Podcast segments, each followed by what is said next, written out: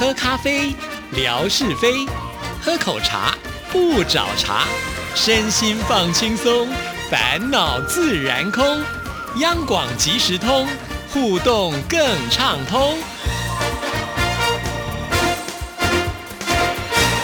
亲爱的听众朋友，大家好，欢迎收听今天的央广即时通。我们今天要来进行的是针锋相对。维珍来了，维珍你好，Hello，各位听众朋友，大家好，我是维珍。终于比起上次的鼻音，这样听起来像个正常的状况多了。现在。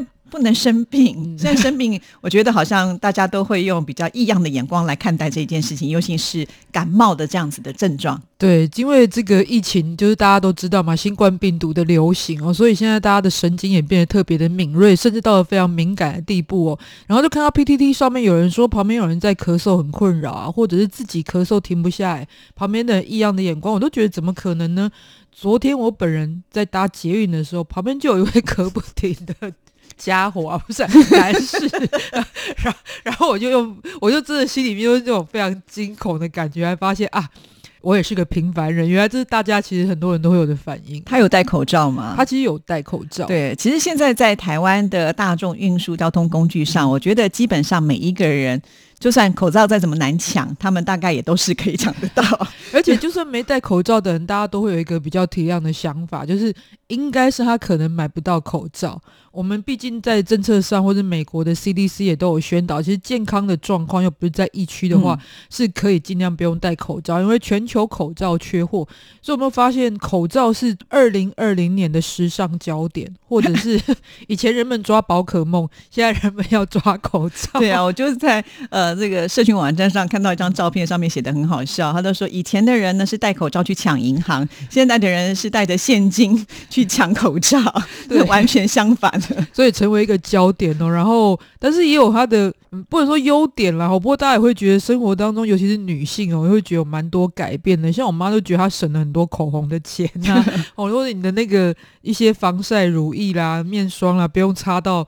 这个口罩戴的，难道真的只擦这个鼻子的上半部吗？对，或者有人戴眼镜的话，就整个都不用擦，就是会有这样子一个尽量让自己保持一个比较乐观或有趣的想法，就是。所以，当然这一波疫情从十二月开始的时候，其实一直就有很多话题或者是不同的进程哦。但是口罩为什么今天想谈？是我觉得它是在 PTT 里面，甚至可能围绕我们生活。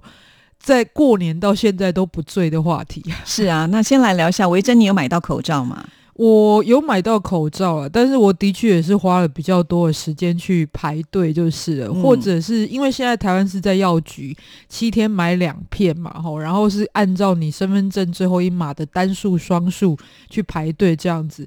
但在之前呢，在超商购买的那时候。我那时候人在高雄哦，的确是转来转去，其实真的很难买到，所以就要靠上网，就是资讯跟财富一样重要。也就是我们有一群在 PTT 上面的高雄版的人，就会有及时回报，是在哪边有看到。卖口罩上架的，然后就赶快去，就比较这来得及吗？我都常常在想说，只要贴出来的，我再去就来不及了。对，因为通常我们就是会看，会计算时间，因为大家都会回报地点之外，还会回报他看到的时间。那如果算半小时以内再去，就是他半小时以内就回报是买得到。然后如果是超过半小时多的话呢，就放弃。对，就可能会放弃。哇，其实我从这件事情发生之后呢，就没有买到。任何一片口罩，不过好在是说，因为我平常自己本身会有过敏的问题，家里就有一点存货，所以不至于说到现在呢，变成说一张口罩也没有。对，因为事实上，我觉得也许我们中国大陆听众朋友很多，我觉得大家可能知道这个疫情的时候，大概是在一月份之后，但事实上，我从一些这个海外自媒体。就听到在其实，在十二月大概中就开始有说到武汉的华南海鲜市场传出这个疫情，所以保持着以前十七年前被 SARS 惊吓过的这个经验哦，然后其实当时就有买少量啊，其实不多，买少量的，稍微的这个存了一下，但过年期间还是没那么严重，没有注意。后来真的觉得口罩很缺的时候，我就回台北，回台北就开始搜我们家里面哦，地毯式的搜寻。我平常是不戴口罩的人，但我妈偶尔都会塞给我，希望就是流感流行的时候我可以保护自己。居然搜出来十几个哦，真的！但我不敢讲，你知道吗？不敢，因为这种感觉就很像是你中了头奖，那你不想让人家知道你有钱，你怕别人来要的心情，所以口罩。变得非常重要的一个东西，而且自从这个开始抢口罩之后，就有很多的消息传出啊，就会有人告诉你说啊，哪一种口罩才是有用的啊？到目前为止，我们听到的应该是属于医疗式的口罩，对不对？可是口罩也有分很多种啊，有些是带造型的啦，那有些是棉布的啦，或者是有一些呢，可能只是纯粹只能挡这个尘螨啦，没有办法过滤病毒这样的情况。所以现在就会发生一件事情：如果你戴的是那种医疗型的口罩，走在路上的话，好。好像走路都会有风哎，就是，而且这会随着状况改变，因为大家会觉得好像现在还没有到疫情的高点。嗯，如果现在就戴医疗口罩，而且。因为也是大家都想戴，所以医疗人员就他的他们的用量就吃紧。对，所以曾经有过一段时间戴出来，大家有时候看到你会觉得你是不是在浪费医疗口罩的这种想法，尤其是走在像我们电台附近那么空旷的视野，然后那那样的眼光是不是觉得异样？不知道。不过的确，其实，在口罩的热门话题当中，也有几波趋趋势上的转变。最开始买得到的时候，大家就讨论的是哪一种类型的医疗口罩居多，所以就有一些专家呢做了很简。简单的分类，因为你知道大家看标题不看文字内容的很多，所以就会简单的讲，像刚刚自己讲的布口罩，然后医疗口罩也称为外科口罩，还有活性炭口罩，还有纸口罩，基本上是这四种分类。但是当中最多讨论的一个就是，所以很多人就会拍自己家里的活性炭口罩上来说，这个能戴吗？哦，因为很多人就说活性炭口罩没有抗。防细菌跟病毒的效果只有医疗口罩，但殊不知呢，先不要把你家的活性炭丢掉，因为有些是四层，你就注意看，其实它是医疗口罩之上又加了活性炭，也就是过滤臭味的效果，哦，更高级，所以反而更高级啊！结果大家都被那个简单介绍的文章误导了，以为只要是活性炭就没有效果。所以在我们今天节目当中呢，刚好跟听众朋友来说明一下，如果以台湾来讲哈，但是我发现这个中。国大陆的规格也会这样写，就是如果它中间那一层隔离层是所谓的 PP 熔岩喷布，或者是静电过滤层，因为它的概念就是用静电的方式吸附这一些细菌嘛，所以如果有那一层的，基本上就算是合格了。因为各国还是有一些标准，如果有各国认证的标准，可能就会更好。比方说台湾的是 CNS。一四七七四哇，背这么熟，好专家哦！看久了就就是稍微就理解。然后像韩国是 KF 九四，好是最多，就是过滤的效果达到百分之九十四。还有像美国或者是像菲律宾，他们会有一个。BFE 的标准，也就是每细菌过滤的一个标准，就是那达到百分之九十五以上也算是合格。所以，如果在你没有办法买到所谓的标准的医疗口罩之下，但是这一些也是可以你去参考的标准，就是。嗯，所以就说，如果真的在这么缺的情况之下，你也不要一定强求说非得要就是你看到的那一种标准就对了啦，哈。因为很多人，我想就真的把家里活性炭的给扔了。到现在我还曾经有看过人家就是连布口罩也是拿出来戴的，如果真的没有的话，好像就觉得戴安心的也好。这现在就是有一个说法，因为这个病毒其实还很多在研究它的特性啊。但基本上我们不是戴口罩达到百分之百的防护效果。我想大家心态上都知道，它不是百分之百，不然也不会有那么多医护人员其实受到交叉感感染，而是说。我那我把风险降低，这是一个风险控管的心态嘛？是我起码不要百分之百得病的几率，我起码可以把它往下降，因为它可能会吸附一些飞沫。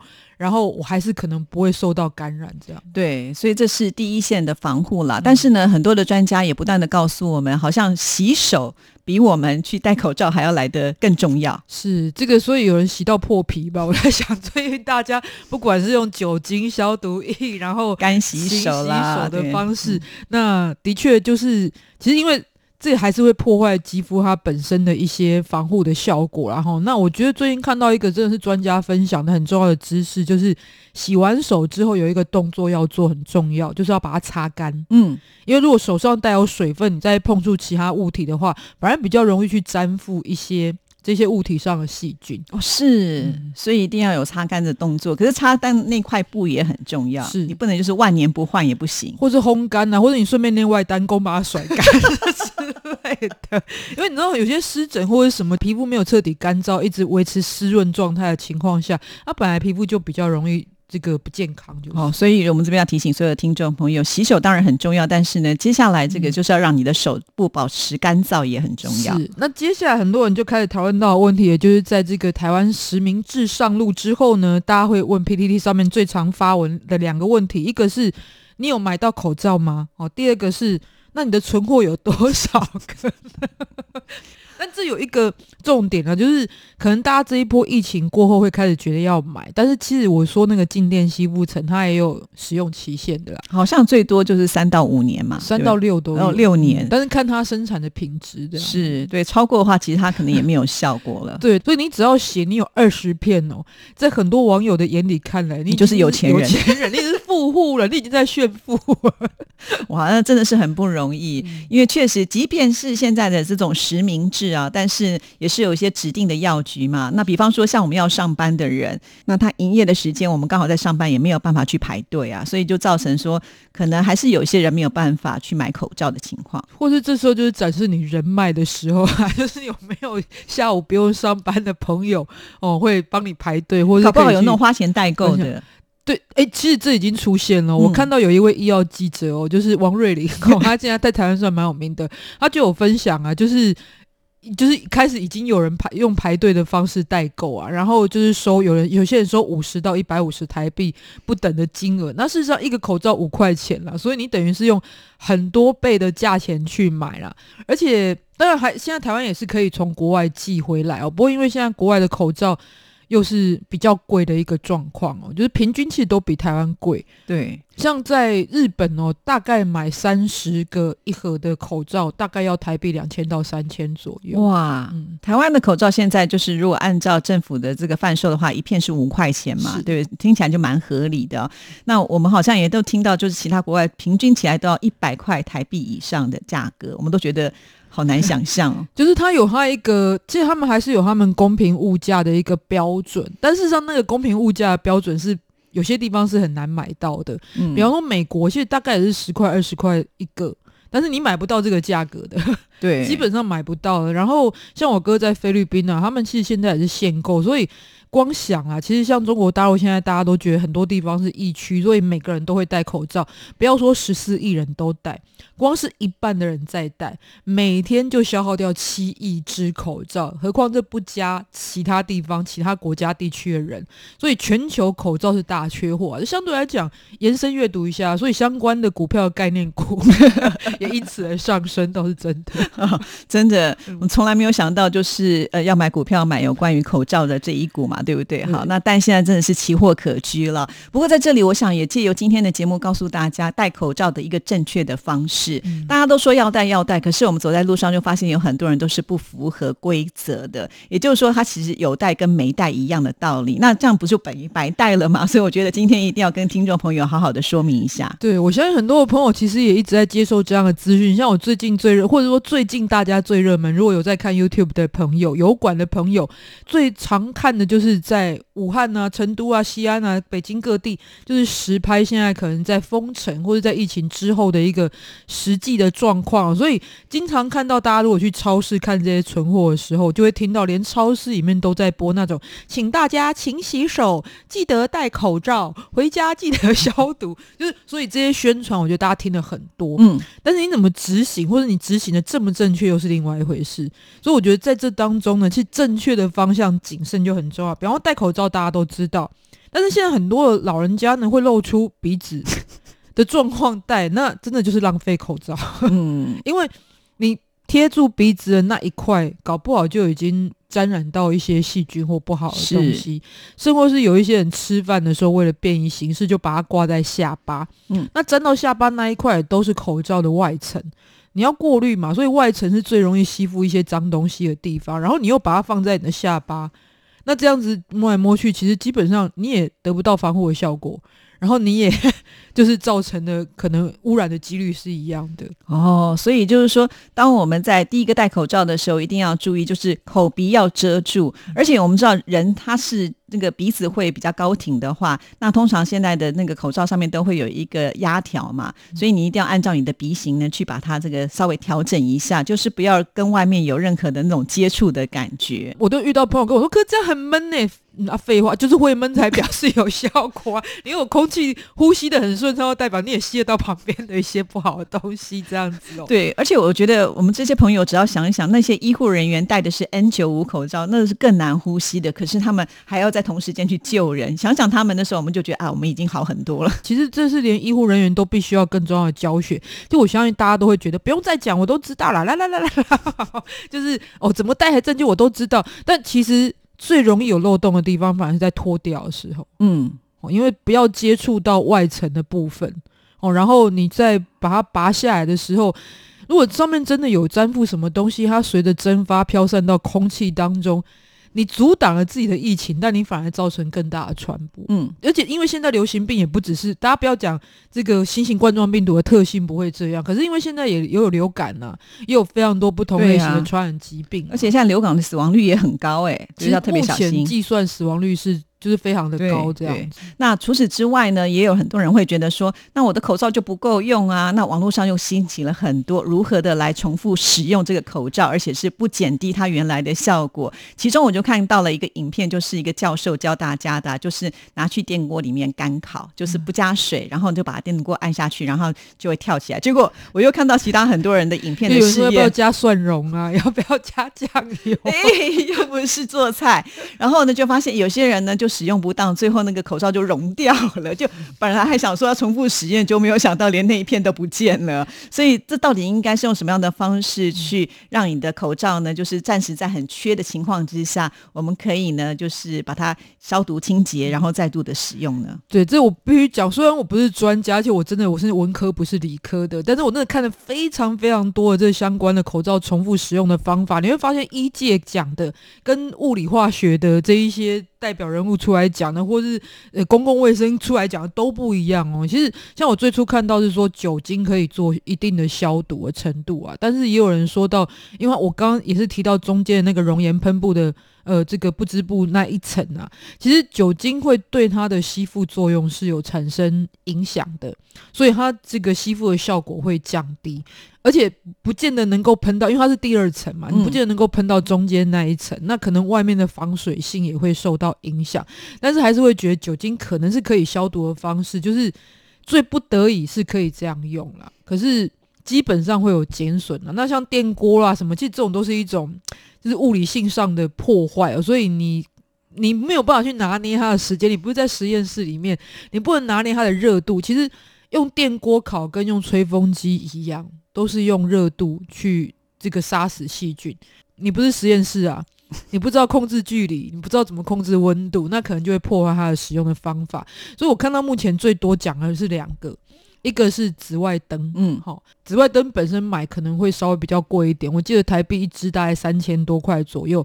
但有另外一种方法是，有人专门卖灯管。嗯，那你们家如果可以装得上那个灯管的话呢，可以用紫外灯消毒。但有两个问题，一个是人体不能直接照射，而且眼睛不能看，所以基本上那紫外灯照射的时候，你人要离开那个周围。所以我觉得是操作上其实要注意到部分，而且没有学术论文证实紫外灯可以杀死这个新型冠状病毒。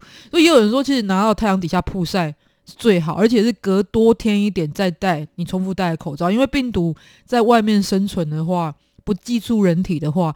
它过一段时间会自然死，会死掉嘛？嗯，对，所以还是要提醒所有的听众朋友，现在网络上呢就会有很多很多的这些影片啊。那维珍呢现在也都一一的做功课帮大家看过了。但我们还是劝大家，如果你有口罩的话，它本来就是不能够重复使用的，对不对？它原来设计就是说用一次你就要把它丢掉。只不过在这么一个呃缩紧的情况之下，我们不得不去做一些其他的方式的时候，大家还是要小心一点点会比较好。好，那我们今天呢也准备了礼物要送给听众朋友。你要来出一个题目吧？是的，这个在台湾呢，就是原住民有非常多的手工艺哦，而且有一些工艺呢带有琉璃珠的一些图腾在当中哦，有一种就是保平安的这种效果跟感觉。所以今天呢要送出的是来自于这个原住民文创馆的一个非常精致的手链给大家。题目很简单，也不能算题目啊。我相信这一段时间可能大家的心里都有一些比较郁闷的这个想法哦。这个我觉得题目就让大家来抒发一下吧。有机会就是面对到。这一波的状况呢？你的最主要的心声，你最想讲的话是什么呢？用一句话表达，跟我们来分享。好，谢谢维珍，拜拜，拜拜。